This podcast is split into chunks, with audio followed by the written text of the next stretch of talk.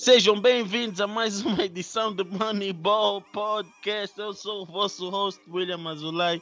Estamos aqui mais uma vez em mais uma edição, mais um episódio com vocês. Epá, são muitos takes e vamos continuar aqui com o nosso segundo episódio da série análise do documentário The Last Dance.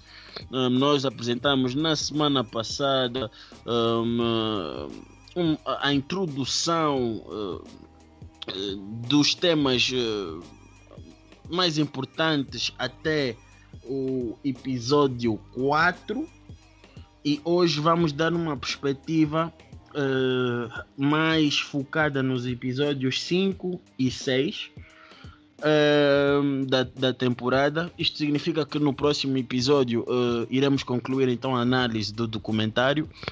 Um, obrigado por uh, vocês estarem a acompanhar, obrigado por estarem a fazer o, o, o canal a crescer. Um, isto é muito bom. Um, como é que vocês estão, André e Luqueni? Nem sequer, de, nem sequer devo-vos atenção. Estou aqui com os meus amigos Kevin Love, Angolani e Bobby Schmurda. Como é que estás? Estou bem também. Mas, tá, mas tá, estás bem? Como é que estás a sobressair nesta aventura? Eu? Eu estou fixe, ah. normalmente. Epá, não, epá não, não partiste nada ainda? Não foste partir nada? Nada, nunca. Epá, uh, não queria ser a dizer, mas o Sandy hoje não, não, não pode estar porque teve a fazer protestos e acho que ele faz muito bem. Mas uh, não sei se ficou preso ficou preso em algum lugar. Não sei se ele protestou da forma correta. Uh, fontes dizem que ele esteve envolvido na. num dos casos da Nike, mas é pá, se vocês ouvirem algum tipo de anúncio, por favor, devolvam o nosso Sândio. Uh, e Luquene, como é que tu estás? Ah, tô bem. Ah, estás bem? Ah, creio que sim, creio que sim, creio que sim. Epá, então vamos passar aqui para ação. Vamos passar aqui para ação da coisa. Acho que o que nos traz aqui hoje é, é exatamente isso. Não vamos dar aqui dar muitas voltas. A NBA está, está, está, está para vir. Pá, não vamos entrar muito por aí. Só posso vos dizer que a data alvo é 31 de julho. E é acho que isso é um. Isto é todo tipo de, de, de, de som para os, nossos, para os nossos ouvidos. Então, epá, já aguentamos até aqui. Epá, estamos em junho, vamos mesmo só já aguentar mais um mês, não é isso? Então pronto. Vamos começar. Então, hoje nós vamos dar uma perspectiva, uh, vamos dar a nossa análise uh, até um determinado momento, uh, nossa análise cronológica, até um determinado momento do documentário. No, no episódio passado nós acabamos falando do primeiro campeonato, não? Foi o primeiro campeonato que nós acabamos ou paramos nos Bad Boy Pistons? Paramos na parte em que. Paramos no contrato do Pipe.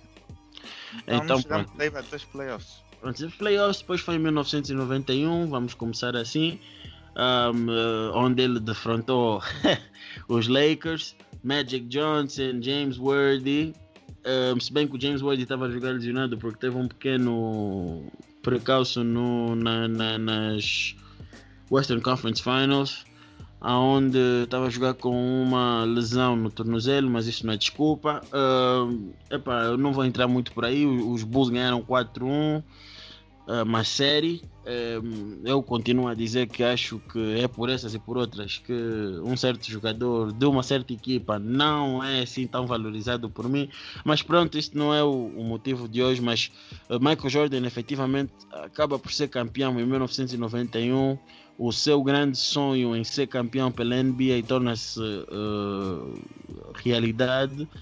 Uh, e então depois uh, nós passamos para o segundo ano que este ano uh, é marcado com uma frase que Phil Jackson diz que para podermos ser para podermos ter atos uh, com sucesso, uh, é necessário que nós trabalhemos. Basicamente foi isso que, que Phil Jackson disse. E até porque, e então os Bulls estariam a lutar para ser na altura a terceira ou a, a terceira, terceira ou a quarta, uh, não, não a, a, quarta, a quarta equipa a, a conseguir atingir um back-to-back -back, uh, rings na NBA. Terceira não, quarta, quarta não, terceira. E então Uh, nós estamos em 1992, estamos um ano mais ou menos onde estamos a ver Michael Jordan um, com uma espécie de dinamismo, uh, uma espécie de crescimento, uma espécie de ênfase, uma espécie de uh, Deus, conforme chamavam, Black Jesus na altura.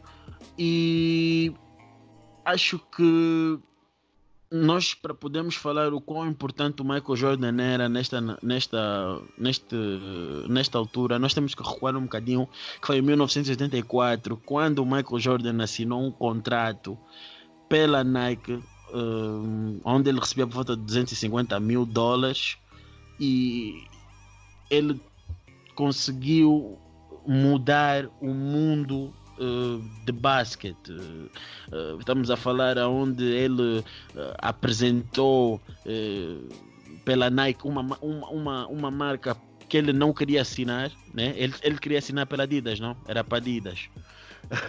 Mas a Adidas uh, não, não tinha disponível, uh, não Acho tinha. A Converse. E a Converse também. As estrelas todas na altura. Exato, exato, exato, exato, exato e então ele teve ele teve não ele acabou por assinar pela Nike porque a Nike foi a que fez a, a melhor proposta e estava disposta a criar um, uma linha de tênis para ele. O mais engraçado é que eu por exemplo sou daquele tipo, sou daquele tipo de pessoa que nunca soube porque que era Air Jordan mas cheguei a saber depois de ver o documentário em que era basicamente uma tecnologia que a Nike estava a, a, introduzir na altura, que era Air, Air Soul, e como o Michael Jordan também estava constantemente a jogar no ar, então decidiram pôr o nome da, da, da, da linha Air Jordan. Estavam com perspectivas de vender por volta de 3 mil sapatos, sapat, uh, sneakers, quer dizer, na, no primeiro ano e acabaram por vender por volta de 126 mil, assim, uma coisa do gênero, uh, no primeiro ano. Então, uh, Michael Jordan foi muito importante para o basquete e por isso é que Michael Jordan não é só alguém importante dentro do campo, mas sim fora, por causa desta grande influência que ele teve na uh, influência que o basquete foi tendo para o mundo e também para a transição de tênis para utilizarmos apenas em, em, com função basquetebolista para, para, para, para moda. Uh, hoje nós vemos pessoas como por exemplo o Kenny uh, que de segunda a segunda está a usar sempre uma Jordans. Isto é influência do Michael Jordan em 84 isto é influência dele. Uh, uma, algo que é para jogar, mas hoje já se consegue aplicar ao mundo de moda. E isto faz com que o Michael Jordan seja uma marca, seja algo muito mais importante uh, do que as pessoas pensam, que se atribua um, uma importância mundial a Michael Jordan por ele ter sido muito importante nesse aspecto. E como estou a falar de muitos importantes, vamos voltar então. Uh, pegar nisto e contextualizar em 1992. 1992 foi muito importante, uh, justamente por isso uh, que Michael Jordan, como já estava uh, a sair de um primeiro campeonato, a entrar para uma boa época, aonde já tinha descoberto a forma de jogar, onde ele deixava os companheiros jogar, mas na altura de vencer ele estava lá. Entramos para a fase onde Michael Jordan uh, iria uh, conquistar então o seu segundo campeonato. André, o que é que tu tens a falar sobre esse campeonato que Michael Jordan ganhou contra os Trail Blazers. Era o Jordan contra o, o Clyde. Exato, nessa altura havia muito essa conversa de quem que era melhor. Basicamente diziam que Clyde Drexler era o Michael Jordan do West. E acho que como agora se tornou um bocado um meme na internet, o, o Michael Jordan tornou aquilo, essa comparação pessoal, como um ataque pessoal.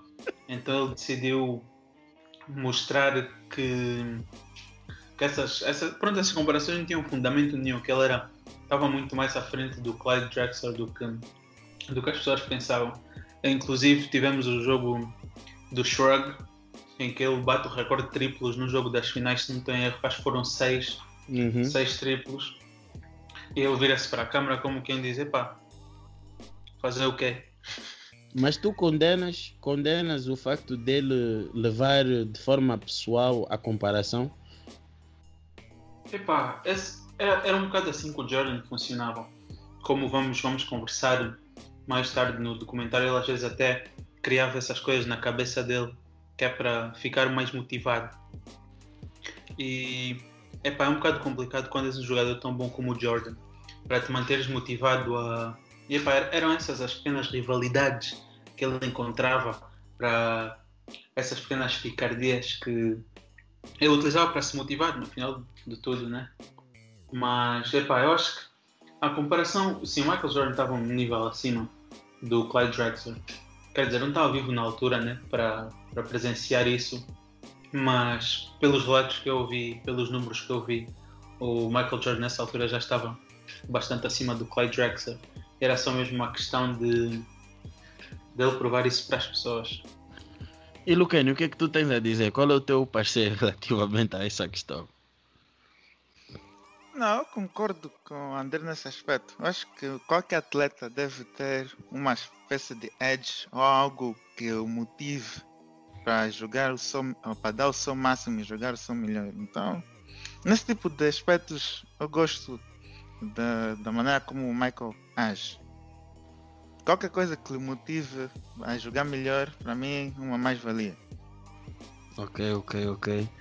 E relativamente a um statement que foi feito por um dos seus colegas, uma, uma afirmação, para aqueles que.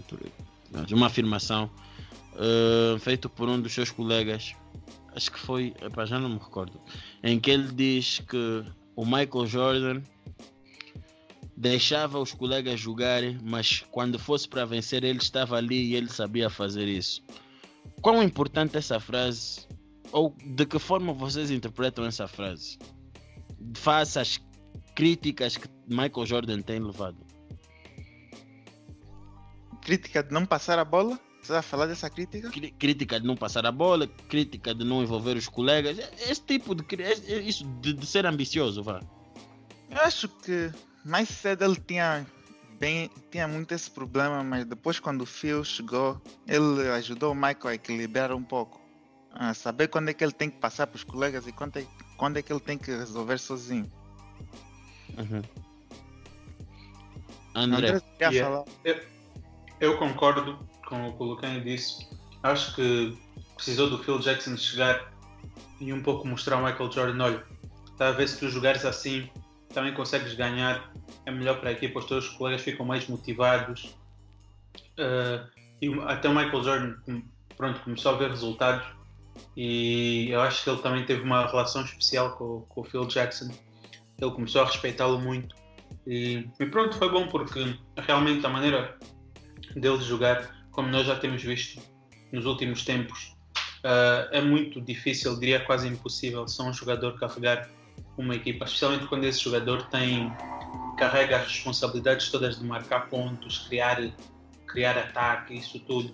Porque basta o jogador não estar num bom dia, ou mesmo estar num dia mais ou menos, que a equipa Uhum. sente muito isso. Como vemos também com o Harden um pouco. E, e pronto, o Jordan teve que, entre aspas, aprender a ganhar. E- mas a- a- e agora eu queria vos perguntar, então faça isso. Até que ponto nós podemos dizer que o Jordan era um jogador egoísta? Porque o Jordan, o Phil Jackson chegou em que? 91, 90, não? Foi 90. Foi 91? Acho que, acho 89. que. Yeah, 89 é capaz. Chegou, em- chegou em 89. Então, se chegou em 89, quanto tempo de Jordan foi draftado em que? em 84? Estamos a falar de 5 anos em que, pronto, o Jordan demorou algum tempo para aprender a jogar em equipa. Vocês acham que é correto ainda continuarmos com a narrativa? Jordan era um jogador ambicioso? Uh, eu acho que. Pronto, quando ele chegou à liga, eu acho que tu, nessa altura eles não tinham um bom sistema também. Ele era o melhor jogador, quando ele chegou, os Bulls eram o. A equipa era muito má. Então Uhum. ele chegou, o sistema foi um bocado construído à volta dele, ele era o melhor jogador. Dissemos: epá, não sabemos o que fazer, dá a bola ao Michael Jordan e ele vai fazer alguma coisa acontecer. Então equipa começa a criar muito esse hábito, o Jordan também começa a desenvolver um bocado esse hábito de ser esse, essa pessoa. E acho que tudo eh, desenvolve um bocado. Mas eu, eu acho, eu não considero o Jordan uma pessoa uma pessoa egoísta ou ball hog, porque aliás nós vemos muitos dos jogos que eu acho que um- uma das principais skills que eu acho que as pessoas não falam do Jordan é ele saber escolher bem os seus momentos. eh, quando é que ele vai atacar o cesto, quando é que ele vai lançar, quando é que ele vai passar a bola.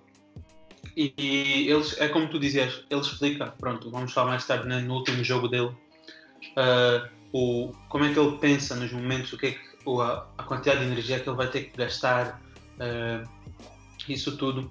E como podemos ver, funciona muito bem, né? Uhum. E, e pronto, esse- é, eu acho que dizer que o Jordan é egoísta é um bocado. é um bocado exagerado. Mas essa era a narrativa que tu tinhas antes de veres o documentário ou, ou, ou foi a opinião que tu ficaste depois de veres bem o documentário? Epá, eu acho que até, sinceramente, isso de ser ball hog, ah, de, ser, de, de ser ambi com a bola, que eu vejo mais, eu nem via muito do Michael Jordan. Ah, eu via mais isso do. as pessoas a falarem sobre isso do Kobe, para ser honesto. Sim, sim, sim, sim. Eu, eu, eu, hoje, eu hoje consigo dizer que o Kobe era mais ball hog que o coisa, que o Jordan. Yeah. Eu eu acho que o Jordan sabia muito bem escolher os momentos dele e eu acho que também o que contribuiu mais para isso do Kobe é que ele tinha muitos daqueles jogos em que field goal 30%, 33%, Uhum. mas, mas era o que ele dizia, epá, eu acho que é um bom shot, não vou parar de lançar, senão epá, tem a ver com, com ideias de jogo, né? Ideias de jogo.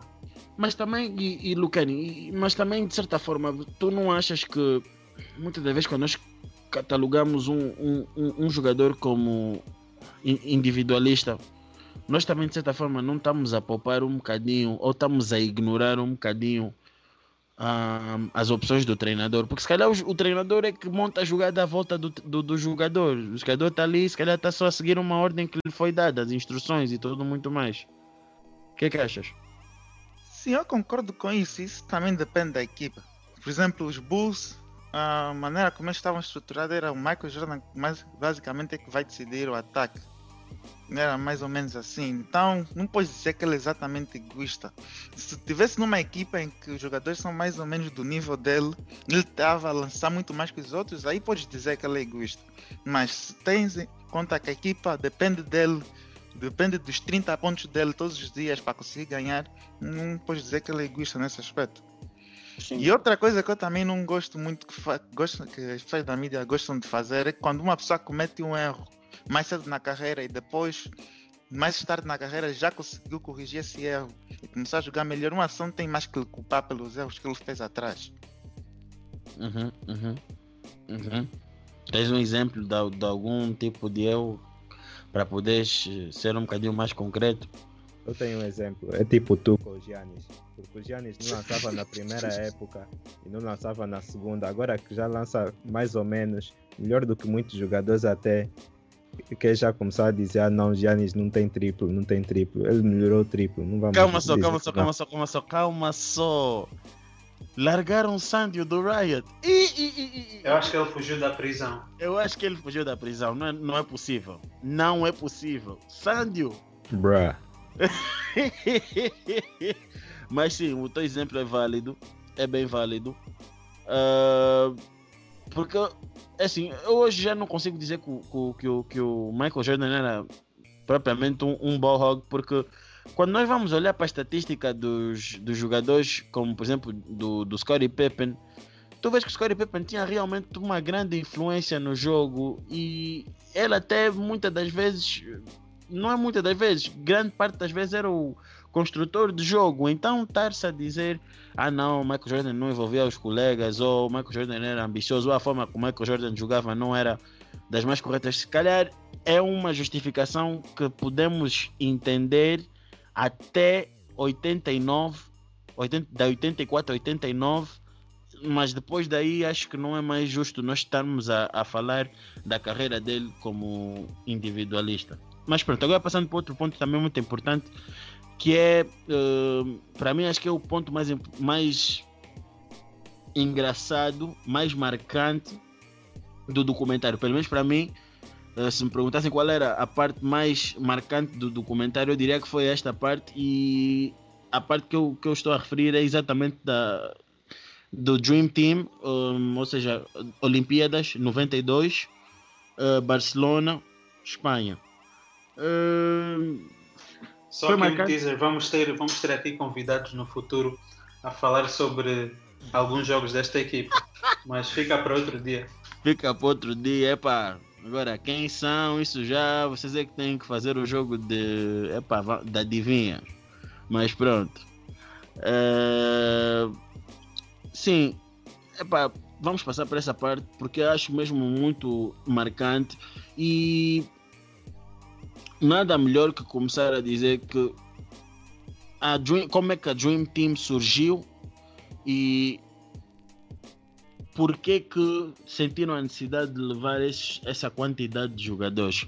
Isto porque até 1989 não era possível uh, Estados Unidos da América levar jogadores para a seleção uh, que jogassem na NBA, apenas jogadores que tivessem na NCAA. Por quê? Porque um jogador que jogasse na Europa e recebesse dinheiro, ele era considerado não, ele não era ele como é que eu posso dizer? Ele era ele, ele não era considerado pro. Mas nos Estados Unidos uh, quando uh, um jogador recebesse dinheiro, ele era considerado pro, então ele não poderia ir para, para os Jogos Olímpicos, não era, não era elegível. Então, como tinham essas questões uh, todas, uh, os Estados Unidos durante muito, muito tempo teve a levar simplesmente jogadores de, da NCAA, tanto que o Jordan em 84 foi quando ainda estava na college e ganhou uh, uma medalha. E depois, quando formaram a, a, a equipa de 92, uh, o problema era conseguir convencer os jogadores a formarem uh, a, a, tal Dream Team. E então. Ah, a... William, tu estás esquecendo também de uma coisa. Chuta. Se eu não me engano, acho que os Estados Unidos também perdeu no ano anterior. Perdeu é, contra. 92. Foi, jogo, foi, foi a antiga União Soviética, né? Yeah. A antiga União Soviética. Exato. E os Estados Unidos sentiu a necessidade de, de formar essa Dream Team. E a minha, e a minha, eu queria vos perguntar: vocês acham que o, Isaiah Thomas estivesse dessa equipa, as coisas iriam fluir? Uh, não, porque como já, já discutimos aqui em algumas entrevistas, uh, team chemistry é muito importante e ter a certeza. E como, como eles mostraram no documentário também, a Isaiah Thomas não tinha só problemas com Michael Jordan, tinha problemas com, com todos os outros que foram chamados. E epa, é como teres um mau elemento no teu grupo, uma pessoa que ninguém gosta, mas que tem que convidar porque, porque pronto. E epá, quando tu chamas essa pessoa, fica assim um ambiente, epá, ninguém ninguém está 100% confortável. E os jogadores não estavam para, para estar nesses, nesses ambientes. Então não chamaram a Isaiah Thomas. E tipo. Eu acho, calma aí, calma aí, deixa eu falar. Eu acho que ia funcionar assim. Porque há muitos jogadores que quando tu vês como adversário, Uhum. eh, não gostas, mas depois quando estás a lidar com ele como um teammate, a, a tua opinião muda completamente e conseguem arranjar chemistry suficiente para jogar juntos. O. Rodman até é um bom exemplo disso. LeBron Lance Stevenson. Exato, também. Então eu acho que isso ia funcionar e também não acho muito justo o que fizeram com ele sobre essa, nesse Dream Team. Sandio. Eu, epa, eu então sou da opinião do meio que não importa, não importa se ia funcionar ou não, porque no final do dia a equipa dos Estados Unidos dessa vez veio com muito poderio, eles iam conseguir fazer o que quisessem e também o que eu queria dizer, agora estou-me a esquecer, então deixa aqui eu, eu desenvolver um bocado. Ah, William, como é que está o dia aí? Estou-me a esquecer do muito que eu bem. queria dizer. Tá muito bem, tá muito bem o dia aqui. Estamos bem, estamos bem. Com, com, com bom tempo. Com Ok, bom tempo. ok. Mas e é sim. tipo, vê, o Isaiah Thomas não é nenhum. Epá, ele era um bom jogador, mas ele não era o Michael Jordan. Ele, não, ele era um jogador que era dispensável para uma equipa de estrelas. Então, eles já tinham Larry Bird, Magic Johnson, Michael Jordan, Scottie Pippen. Se tem um jogador que ninguém gosta e eles podem dispensar, epá, ele, ele que vá. Só uma pergunta: o John Stockton teve nessa equipa? Não, né? Teve, e foi ele que substituiu o coisa, o Isaiah Thomas. A minha, porque, porque a minha pergunta era exatamente isso. E pegando no ponto importante do Sandio, essa parte final que foi por acaso é importante.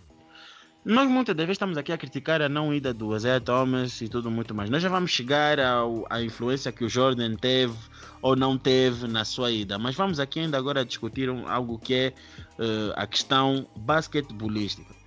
O Isaiah Thomas era um point guard, mas epá, não é bem um point guard tradicional, era mais um two-way guard, não? Não, Uhum. não, não, não acham? Porque ele era mais, ele era mais um scorer. Eu, eu, por exemplo, eu via mais um Jamorant no, no, no, no Isaiah do que propriamente um John Stockton dentro dele.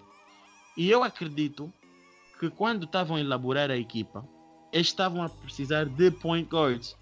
E o John Stockton, acredito eu, estaria mais, eh, como é que eu posso dizer, mais eh, capacitado do que o Isaiah Thomas para fazer parte daquela equipa.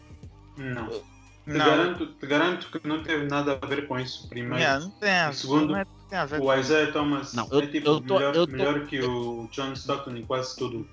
Menos assistências, talvez. Tipo, talvez em distribuição de jogo, não. Mas é isso que eu estou a dizer. Eu estou a falar isso em, em, em, em, em, em- em questões de posicionamento. Houve, se calhar, houve, eu acho que houve influências, mas pronto. Ah, mas, epá, eu acho que, não, que, não, que em termos de, de, de posicionamento não se enquadrava. Acho que não, não, nunca havia um espaço para o Isaiah Thomas jogar. Mas podem justificar. Isaiah Podes Thomas. dizer isso sobre outros, outros jogadores que foram chamados também. yeah, Nesse eles chamaram só os melhores dos melhores.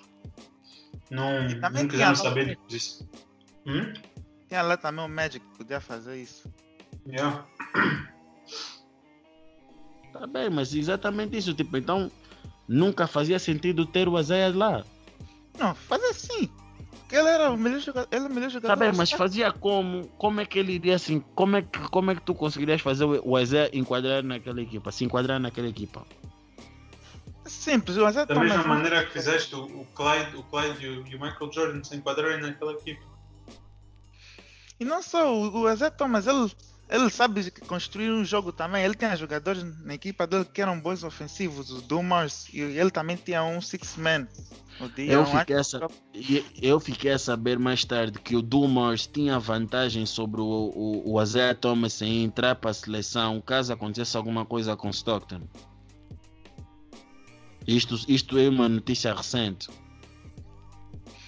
Ah, isso, isso tá, tentaram estragar. Tentaram, yeah, batotaram o Isaiah. Ele devia estar na seleção. Eu tenho a certeza que se estivesse na seleção, ele não ia se lançar como ele normalmente lança quando está com o Detroit. Ele aí tem que, se- dar, tem que se esforçar mais no ataque. Na seleção, ele, ia ele equilibrou muito mais o ataque.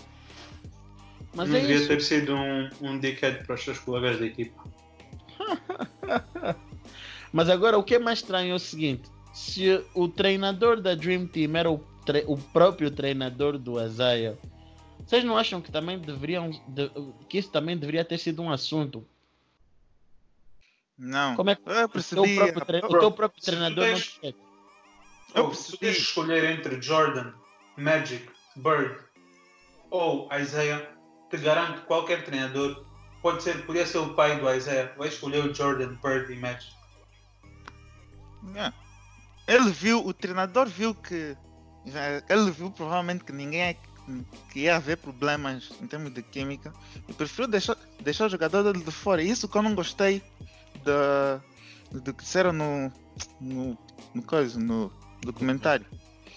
De- fizeram como se o treinador não quisesse fazer a força. Não é, ele- não é que ele não quer fazer a VAR. Ele sabia o que, é que ia acontecer caso ele fosse. Uhum. E- e- e- Bro, porque tu tens, é como tu disseste, tiveram que insistir com os jogadores para eles irem. O Michael Jordan aí tinha, tinha basicamente o poder todo. Ele se quisesse não ia. Então o que ele disse? Epá, Ele nem queria ir, ele não queria, Yeah. já tinha ganho em 84. Ele disse, epá, se, se o Isaiah estiver lá, eu não vou. Tão simples quanto isso. Não quero estar a conviver com ele durante não sei quantas, não sei quantos meses, um mês e tal, epá, não quero. Então pronto. Eu Eles fizeram as contas. Mas é aquilo, depois nós entramos nessa questão do, do, do, do Jordan. Epá, eh, agora está-se a. Tá, a- Estamos a- a ouvir que andou a circular um áudio em que ele falou com Rod Thorne, acho que é assim que, que se pronuncia, que ele não estava disposto a jogar na seleção se o Azé fosse. Mas eu agora eu me pergunto: se ele mentiu no documentário, eu não acredito que ele tivesse mentido sobre isso no documentário. Porque houve uma parte que ele próprio assumiu no documentário que ele recebe uma chamada do, do Rod em que ele diz quem é que vai jogar e ele diz se é a pessoa que tu queres, se é a pessoa que, que te interessa, fica a saber que ele não vai jogar. Então, eu acho que ele não escondeu isso. Pronto, ele atirou como uma hipótese, mas nunca deixou claro que, pronto, não queria. Mas acho que para um bom entendedor, e acho que nunca ele iria, estando a ouvir o documentário, assumir publicamente que o Isaiah não queria que o Isaiah fosse. Eu acho que todo mundo, quando assistiu aquele episódio, pode perceber que isto era daquelas coisas que não iríamos ouvir eh, de forma afirmativa, mas que, epá, tacitamente chegaríamos lá. Ou vocês eh, encontram-se completamente escandalizados com isso? Concordo plenamente. É, epá, foi subentendido para mim. O Jordan basicamente disse: se ele for, eu não vou. Se calhar não disse por essas palavras diretas, mas tem maneiras que tu podes dar a entender sem dizeres isso. Estás a ver? Então eu acho que foi isso que aconteceu. Porque ele, ele no comentário diz: eu não pedi para ele não ir. Ou não sei o quê. Mas se calhar ele disse: epá, se ele não for, eu não vou. Mas e é isso? Será que isso é algo tão diferente? Será que não, não, não poderíamos ter uma situação dessas numa, numa, numa situação agora? É para eu não acho que seja algo de outro mundo. Porque quem tinha o poder de decisão era quem estava a formar a equipa. Se eles quisessem que o Azeia fosse, então eles iam escolher entre o Azeia e o Jordan. E foi o que tu disseste. Eles preferiram escolher o Jordan. Simples. E depois, agora eu digo, ele não tinha só problema com o Jordan, conforme disseste. Se ele tinha problema com outros jogadores, agora eu me pergunto, como é que, como é que depois, em termos de química, as coisas dariam certo? Acho que É por isso que eu podia dar disse. certo. Acho que podia dar certo, mas ia dar mais trabalho para conseguir chegar até esse ponto. É Os jogadores já estavam já estavam relutantes em ir, em ir para os Jogos Olímpicos. Mas se imagina tipo, é aquela coisa, imagina, recebes um convite para uma festa e tu fica, epá, não me apetece muito ir a essa festa. E depois tu vês a lista de convidados, é só pessoas que tu não gostas, e tu fica, epá, eu não vou nessa festa, não quero saber. É tipo assim, esses gajos, Se, se eles dizem, ok, vai, vai o Isaiah, vai mais não sei quem, não sei quem. Eles olham para a lista e pá, nada, não apetece, não vou. Agora, o Jordan Magic Bird, todos davam-se bem, relativamente bem. Uh, para eles isso foi tipo, epá, yeah, vamos no verão, vamos aí uns jogos, não sei o quê. E acaba por ser uma experiência bastante produtiva para todos. Aliás, e também uma das razões pela qual escolheram o Jordan em vez do Isaiah, na altura, o Jordan já era a maior superestrela da liga. Sim. Two-time two -time NBA champion, já não sei quantos Sim. MVPs é que já tinha. Sim, sim. Já era two time, já. E o Isaiah já estava em decline. Sim, na altura já não, já não era o que era. Ah, Mas é aquilo. eh, é uma situação complicada. Realmente acredito que o Isaiah deve ter sido complicado porque ele realmente disse que ele achava que tinha todos os tipos de critérios para fazer parte eh, da, da equipa, mas que achou que foi pronto, sabotado. E eu entendo que deva ser um, um, um, um grande remorso, eh, um grande transtorno, melhor dizendo, para ele não fazer parte da, da equipa, porque pronto, é o sonho, se calhar, de fazer parte de uma marca histórica, conforme a equipa foi. Mas agora, Só avançando. apertar as mãos do homem, do Michael Jordan, uma vez. Não quis. Ah, faz parte, não tenhas problemas com os big dogs da liga. Mas pronto, agora, eh, avançando um bocadinho, eh, nós não vamos entrar a 100% no, no, nas Olimpíadas de 92, porque conforme o André disse, boas coisas estão a vir. E, mas eh, o que nós vamos retirar daqui é basicamente o confronto contra a Croácia que foi aquilo eu senti pena aquilo aquilo foi um massacre ao, ao Tony qual é o outro nome dele é Tony que. Exato, exatamente, esse nome aí complicado.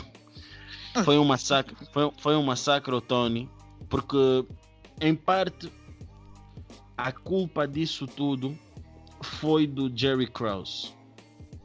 Porque o Jerry Krause hum, interrompeu a negociação com Pippen na altura que estava a negociar para ter mais dinheiro, queria mais dinheiro para ir eh, fazer scout em, de, de Tony, do Tony para é para saber como é que ele estava. E ficou a fazer declarações de que o Tony seria o futuro do que o Tony é o jogador perfeito para os Bulls e tudo muito mais. E é um bocadinho ofensivo para uns jogadores que estão a jogar e a ganhar para ele.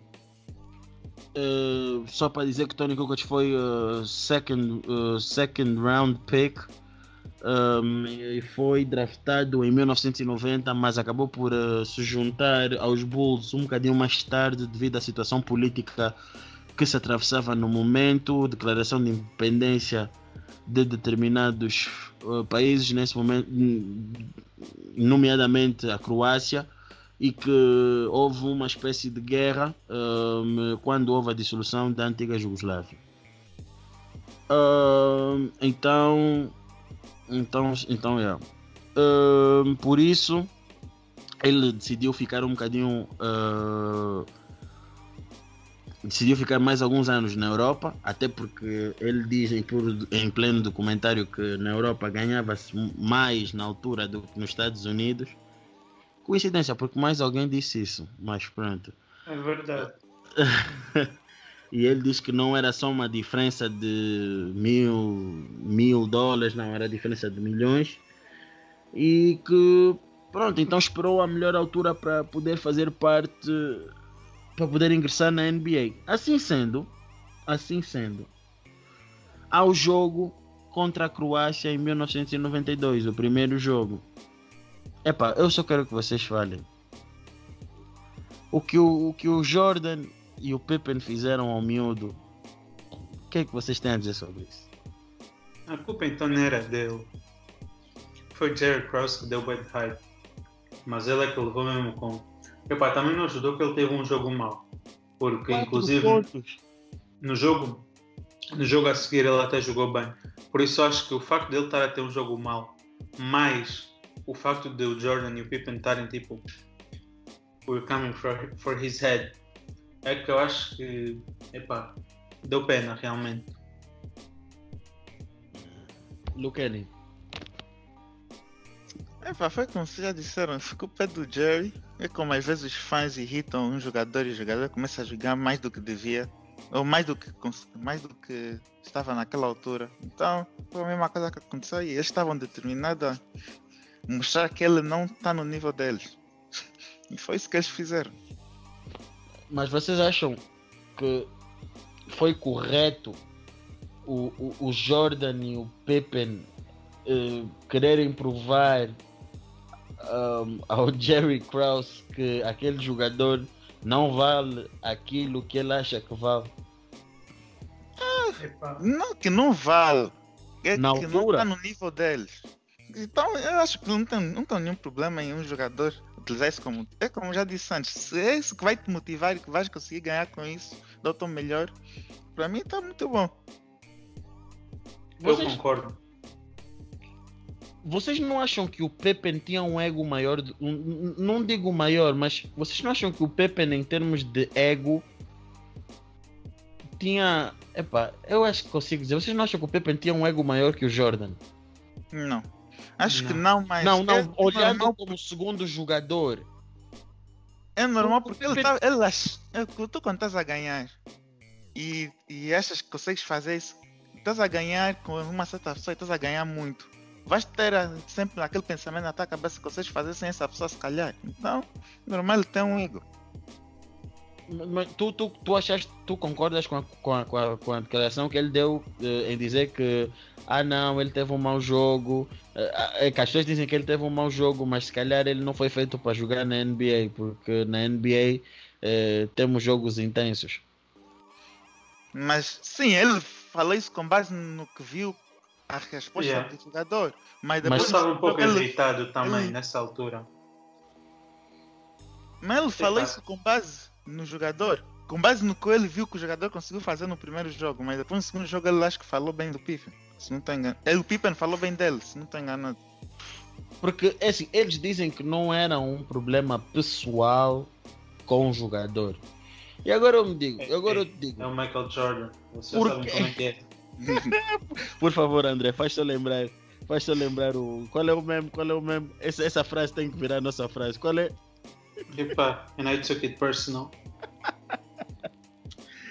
E, epa, eh, o Michael eh, e, o, e o Pippen, se calhar essa guerra que estava tava a ter com Jerry Krause, se calhar não, não- Vocês não acham, calma, é melhor dizendo, vocês não acham que o Jerry Krause acabava por ter essas guerras todas porque o vosso dono, o vosso owner, dava-lhe muita liber- liberdade? Epá, o nosso owner dá muita liberdade, eh, muito.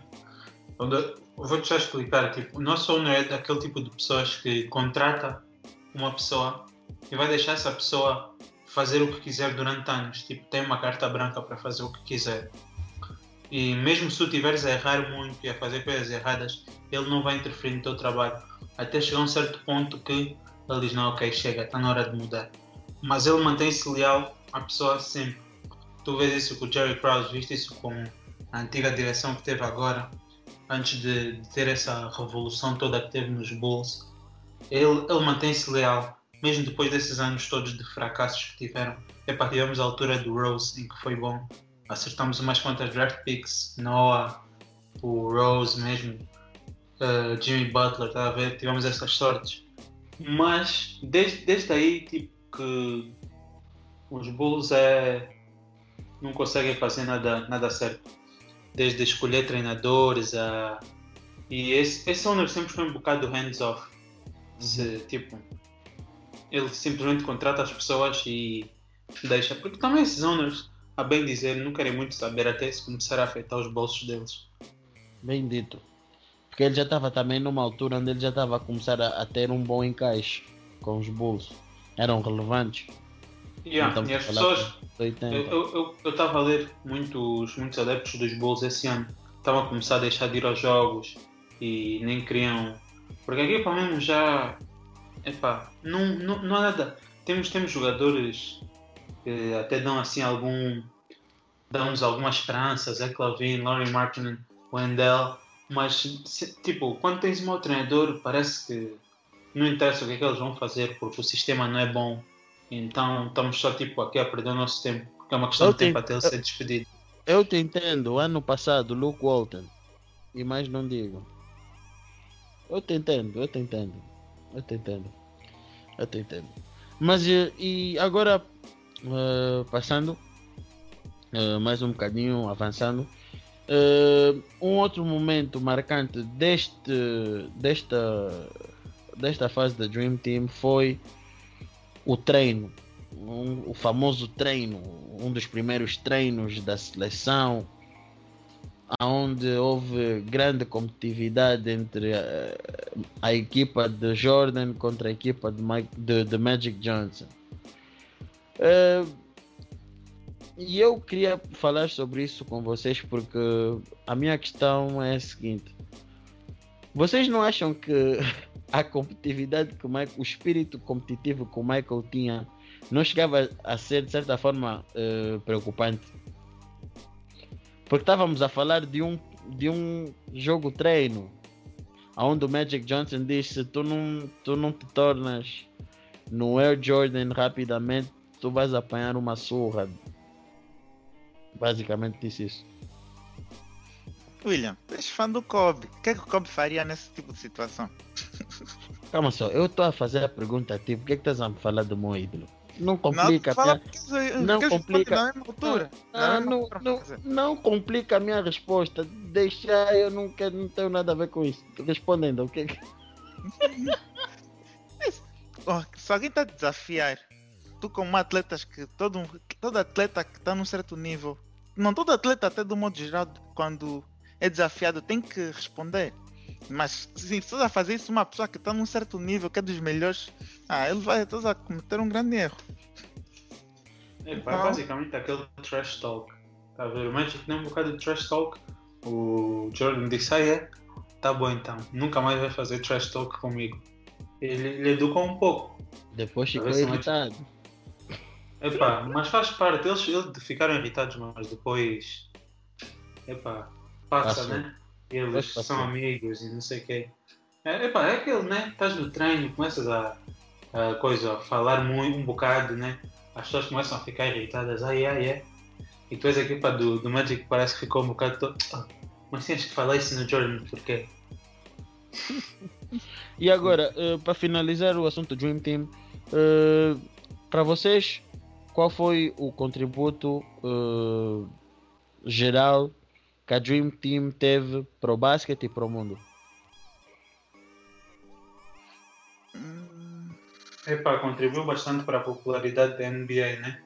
E uhum. ver essas estrelas todas a viajarem, estarem na Europa e competirem e mostrar quão, o quão boa, quão bons atletas da NBA eram comparados com a oposição toda, põe um bocado os fãs de basquetebol a dizer, epá, vocês gajos mesmo são bons se calhar tem que começar a ver mais NBA.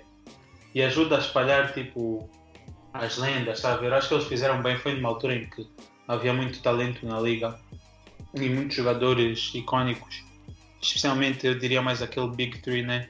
Do uhum. Bird, Magic e Jordan. Eles aproveitaram e pronto, fizeram mais ou menos um show uh, para fazer uma, uma publicidade da NBA. Uhum. Uh, e por fim, agora vamos passar para, para o nosso penúltimo tópico de hoje, né?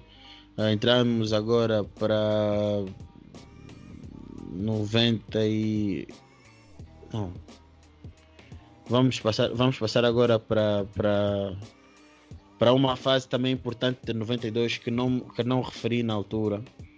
Não referi, é para mais pronto cronologicamente não está assim, mas pronto, é a vida. Que é o. Conforme eu tinha referido no início do campeonato, nós estávamos a falar de, de Michael Jordan e, e, o crescimento que ele foi ganhando ao longo dos anos e tudo muito mais. E que todo mundo queria um pouco de Michael Jordan, todo mundo queria dar a volta de Michael Jordan, todo, queria, todo mundo queria ser Michael Jordan, mas ninguém sabia uh, o quão difícil era ser Michael Jordan. E essa dificuldade em ser Michael Jordan uh, começou-se a sentir quando uh, Sam Smith lança, publica o livro Jordan Rules. e queria debater com vocês nas questões apenas essenciais desse, dessa, desse tema, que eram as seguintes. Para vocês, quem foi o vilão? Tudo bem, é um grupo, né? Mas quem foi o quem foi daqui, dos, dos jogadores quem é que para vocês é, para quem pra, quem é que para vocês foi o vilão? Vilão diz em termos de quê? O Snitch. Ah, quem? Pá, não dizer que é...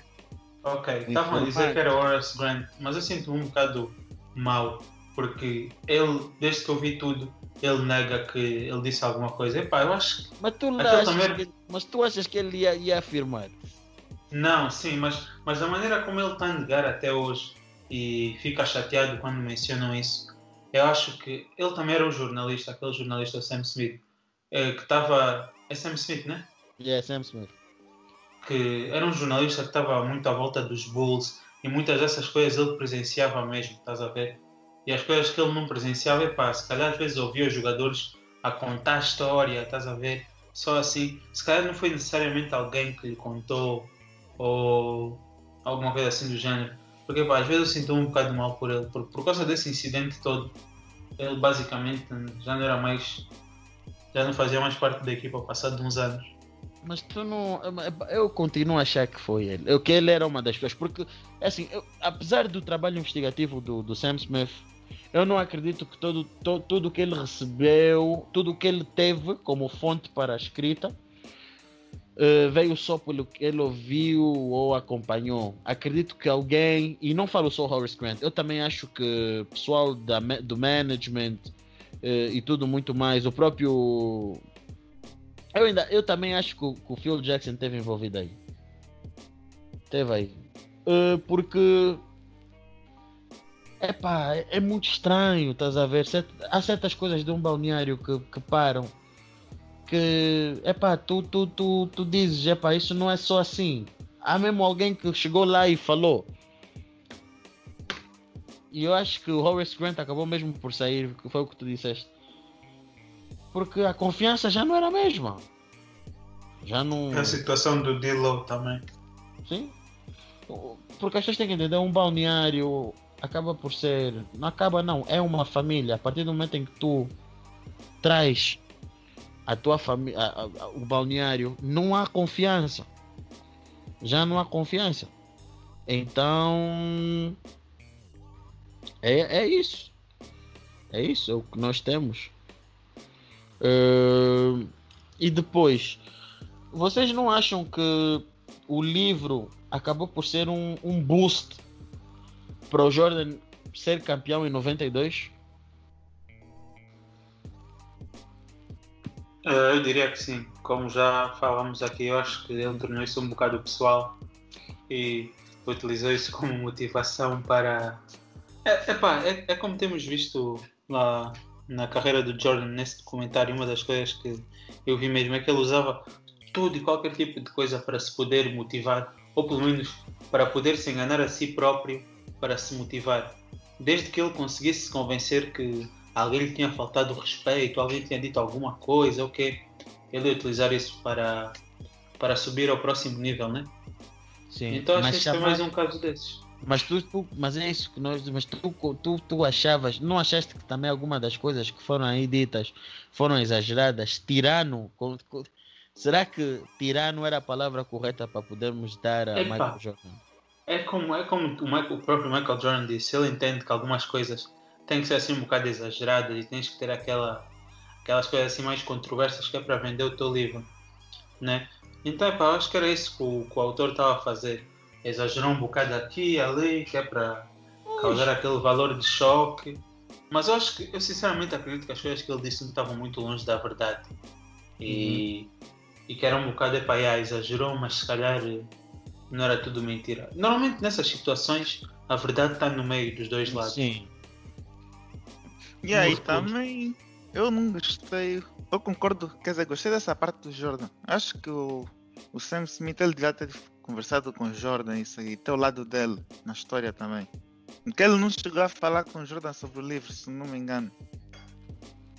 Acho que ele não chegou a falar com o Jordan e isso foi uma das coisas que o Jordan não gostou do livro também. Porque ele não falou, perguntou a outras pessoas, mas não foi ter com o Jordan. Não se queria saber se ele queria dizer alguma coisa no livro, se o que está lá é completamente verídico, algo assim.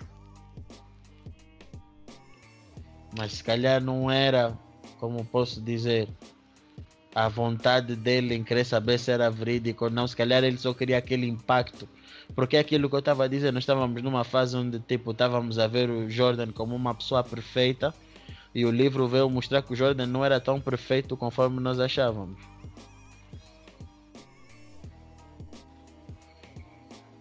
Não.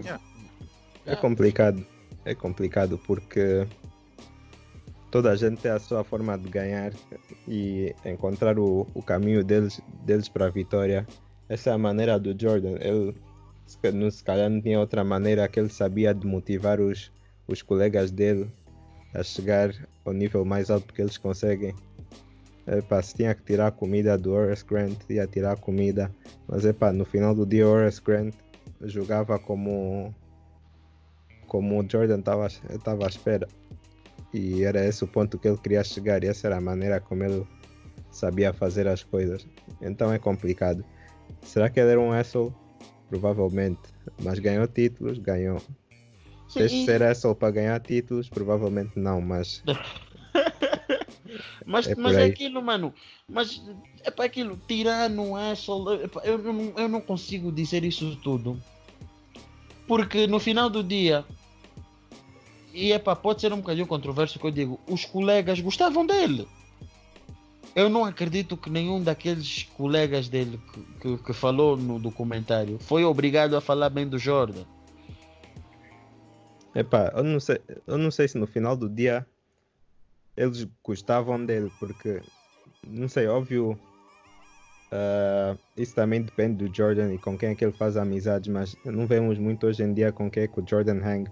Não sabemos se ele hang, se ele hang bué com o Scottie Pippen e com os antigos colegas dele, mas pelo que víamos no documentário, ele hang mais com outra palavra para hang em português, não sei, passava mais tempo com pessoas que não, que não eram os teammates dele, eram os seguranças, eram sei, principalmente os seguranças e outros amigos de família, do que se calhar outras pessoas que passam mais tempo com os teammates como amigos. Então não sabemos se gostavam mesmo dele, mas podemos dizer que eles respeitavam e sabiam que o que ele fazia era de certa forma justificável. Pois, pois, pois, pois. Eh, Então, pronto, é, é, eu acho que essa é a parte que eu, eu digo que, pronto, não concordo em chamar tirano e tudo muito mais. Ahm, agora, vamos passar eh, para 93. E 93 é importante porque é quando ele então eh, com, vai com, concretizar, consome, é a terceira equipa eh, os Bulls que atinge o three-peat e atinge o three-peat e torna-se uma dinastia, algo histórico. Eh, mas é preciso relembrar eh, algumas questões nessa altura. Estamos a falar em que a grande, o grande ponto de debate aí foram as séries contra os Knicks. Eh, e os Knicks estavam com uma, uma lead de 2-0. Entretanto, Jordan sofreu também críticas. Porque supostamente no primeiro jogo deixou eh, passado, passado algumas horas depois do jogo eh, ou horas ou, ou, ou algo do gênero antes do segundo jogo eh, ele foi para Atlantic City basicamente apostar, assim apostar. Uh, o que é que vocês têm a dizer sobre esse comportamento de Michael Jordan? Ele, uh... Epá, ele foi. Ele queria libertar a pressão que tinha de qualquer forma e entrar no right mindset. Então, se ele achou que ir jogar em Nova York seria a melhor forma na altura, então foi isso que ele fez. Ok, ok, ok. Michael Jordan era muito competitivo. Ele viu que estava a perder no basketball court, ele tinha que ganhar somewhere else. E epá, como nós já vimos, isso tudo, ah, foi-se deitar tarde, não sei o quê. Essas coisas raramente afetam muito a performance de um jogador. Isso são jogadores quase. Isso, isso são jogadores quase super humanos. Essas coisas de dormir pouco e que se foi só uma vez por outra, isso aí muito dificilmente vai, vai afetar ou tirou a concentração. Isso eu sempre acho um bocado um exagero, porque tirou a concentração, não está concentrado. Mas é pá, se calhar precisava só de relaxar um pouco, ir eh, divertir-se, tirar um bocado a cabeça, em vez de ficar só em casa a pensar porque perdi hoje, não sei o que, estás a ver? Epá, é como tu às vezes tens um dia estressante na uni, no trabalho, que chegas a casa queres só descansar um pouco, não queres mais, epá, tenho que me concentrar para amanhã fazer um trabalho melhor, estás a ver? Eu entendo, eu entendo. Hum, e depois entra outra questão é, que é, é até que ponto vocês acham que o, a vida que Michael Jordan levou em termos de gambling e tudo muito mais uh, fez com que ele abandonasse a carreira e tudo muito mais.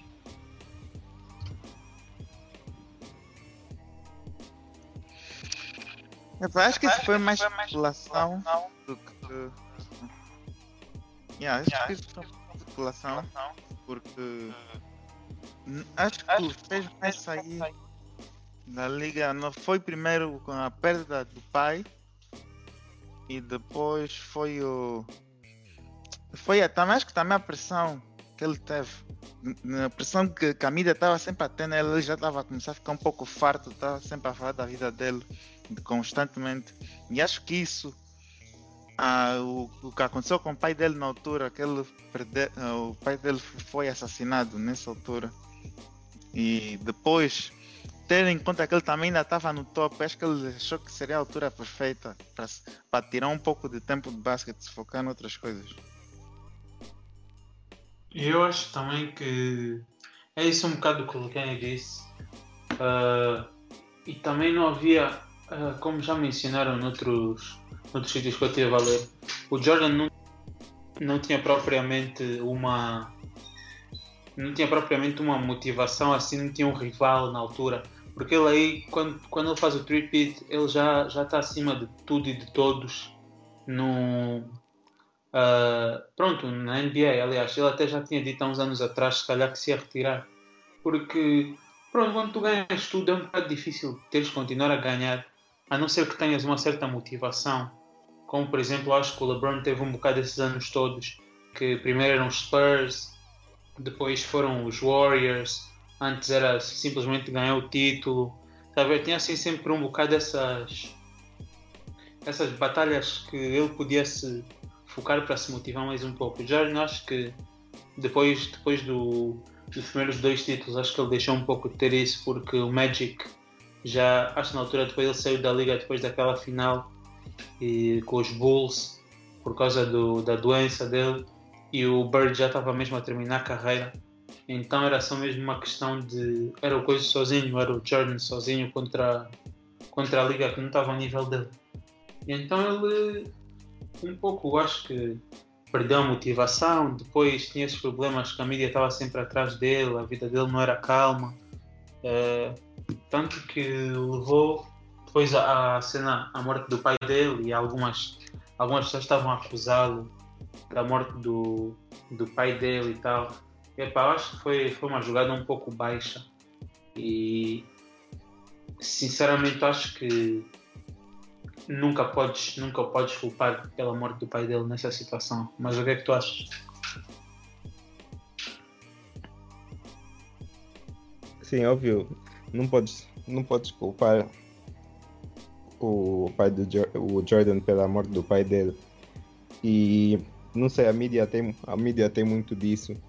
E são coisas que, que muitos atletas têm que lidar com durante, durante a vida, fake news e coisas do gênero, porque as pessoas esquecem-se que os atletas, principalmente os membros da mídia, que querem sempre ter uma, uma o próximo título que toda a gente vai ler, tem sempre aquela de escrever coisas que são um pouco mais extravagantes, tal como fala, quando falamos do Sam Smith.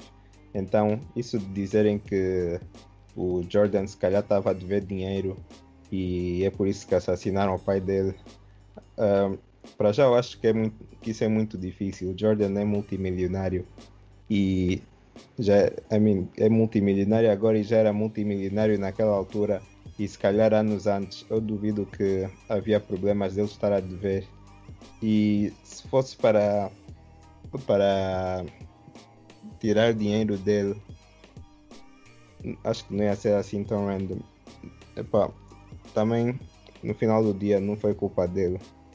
E estávamos a falar do campeonato também, esse campeonato acaba por ser import, importante para a vida dele porque acontece logo no ano antes do. Foi no ano antes ou foi. Foi no mesmo ano, certo? Ele saiu na, no fim desse ano, correto? Yeah, foi no ano do 3 Então, yeah, acaba por ser o último campeonato que ele, que ele faz quando antes do, antes do pai dele morrer. E então é muita, é muita coisa ao mesmo tempo. E e pronto, não, não tem como lhe culpar por ele se retirar. E, não, e as pessoas e para as pessoas que estão a vir também se calhar não têm a noção o Jordan apesar de ainda estar a jogar muito bem ele já estava nos 30 dele naquela altura. E Epá, os 30 normalmente é, são os anos que o jogador está, está a começar a entrar no fim da carreira. E ele se quisesse retirar e como ele disse que, também que gostaria de se retirar numa altura em que ele estava bom do que quando já não já não conseguia jogar mais uh, faz sentido faz, fez sentido naquela altura ele acabar por abandonar a NBA. E tal como ele disse, ele não tem nenhum, nenhum regret do que ele fez. Então, Moneyballers. Tem, tem então aqui, William não está a falar, desapareceu no meio da chamada, vou dizer porquê. William fez, fez anos hoje. Então vocês vão ser os primeiros a dar-lhes parabéns. Então, estão a ouvir isso agora, escrevam nos comentários todo mundo. Parabéns para o William Azulay, porque, como vocês já sabem, ele é aqui um dos membros, um dos membros mais importantes aqui do grupo. E agradeçam pelo que ele tem feito. Nós aqui todos agradecemos. William, se não ouvires isso, também, se não ouvires isso aqui, também não vais ouvir. Eu a te dar os parabéns. Então, para não dizeres que eu não dei os parabéns, Parabéns, William. Se não, se não, se não me disseres obrigado, se eu não receber uma mensagem, é porque eu sei que tu não vês os episódios da Moneyball e vamos ficar todos muito desapontados. Mas, yeah, todo mundo escreva parabéns, William, aí no, nos comentários. E, André, o que é que tens aí a dizer? Epa, uh, sinto que ficamos todos um bocado com, com essa sensação de vazio, né? Agora que o William foi e tivemos aqui a fazer o programa sem ser o nosso host, um bocado desnorteados, mas queria dar os meus parabéns ao William. Uh, também se ele não mandar mensagem, vou ver aquele novo, os episódios do Moneyball. Uh, Queremos agradecer muito pelo trabalho que ele tem feito conosco, tem contribuído bastante, nosso CEO, e E é isso. Parabéns, William. E desejo-nos parabéns também nos comentários. Bu, bu, bu. Pá, eu tenho, como meus colegas já disseram também, vou parabenizar o William e que hoje, eu, dessa vez, vamos descobrir se ele realmente ouve nossos episódios ou não. Então, parabéns, William. Ah, força aí, sabes que nós estamos sempre contigo. E não esquece, vai ser sempre uma criança nascer no dia 1 de junho. É isso mesmo, dia da criança. Mas, olhem, então aqui sem host vamos ter que nos desenrascar um bocado. Uh, que vocês depois, na posição do Jordan, voltar, voltariam mais à NBA depois de, de terem feito, já, já ganharam tripit, já fizeram tudo que os vossos adversários já fizeram. Vocês voltariam à NBA depois de terem dito ao mundo que já não querem mais? Ou iam ter orgulho à vossa palavra e dizer não, não vale a pena? Estás a te referir no primeiro ano? No mesmo ano que ele decidiu sair? Estou a dizer em geral, porque ele, óbvio, acaba por voltar à NBA Hum. e já sabemos disso. Epá, eu na posição dele, pelo menos, eu que já disse que vou sair, já dei o de show, já me deram, já me despediram muito bem. Olha, acho que ia ficar já fora e depois eu não ia saber se, se ia conseguir ter sucesso de novo depois de ter ficado esse tempo todo fora da liga. E com a idade que ele já tinha, eu se calhar não voltava. O que, é que tu farias? Eu acho que ia voltar. Ou pelo menos, se calhar até nem ia sair. Mas eu ia voltar. Porque o que lhe fez voltar para jogar basquete foi o amor. Então, ele estava a sentir, sentiu falta do jogo quando, quando voltar a jogar no. Que é o que nós vamos falar, acho que também no próximo episódio. Quando estava a fazer o, o filme Space Jam, ele começou a jogar basquete novo e sentiu falta do jogo. Ah não, Space Jam até foi depois. Não Yeah. esquece. Yeah, mas ele começou a sentir falta. Começou a sentir o amor de volta quando convidaram para fazer um treino até. Foi nessa altura que ele sentiu o amor de novo pelo basquete e foi o que fez voltar. Que ele só treinou uma vez, depois começou a aparecer o resto da semana. Yeah. E tu, William, voltarias à NBA depois de que já saíste a ter or- orgulho na tua palavra e dizer não, vou ficar em casa, já não vale a pena. Também já estou mais velho, não vou voltar mais. Depende, se eu tivesse ainda condições para voltar, eu voltaria. Se tivesse, não teria problema nenhum. Não te importas teres mentido ao mundo que saquias a que já não voltavas à NBA, que estavas a retirar. O mundo esquece da mentira se eu entregar, se eu, se eu, se eu, se eu, se eu produzir. Então és uma pessoa confiante que vais produzir sempre. Epá, sabes como é que é, pá. Tem que ser. Eu acho que se és tão bom como o Jordan.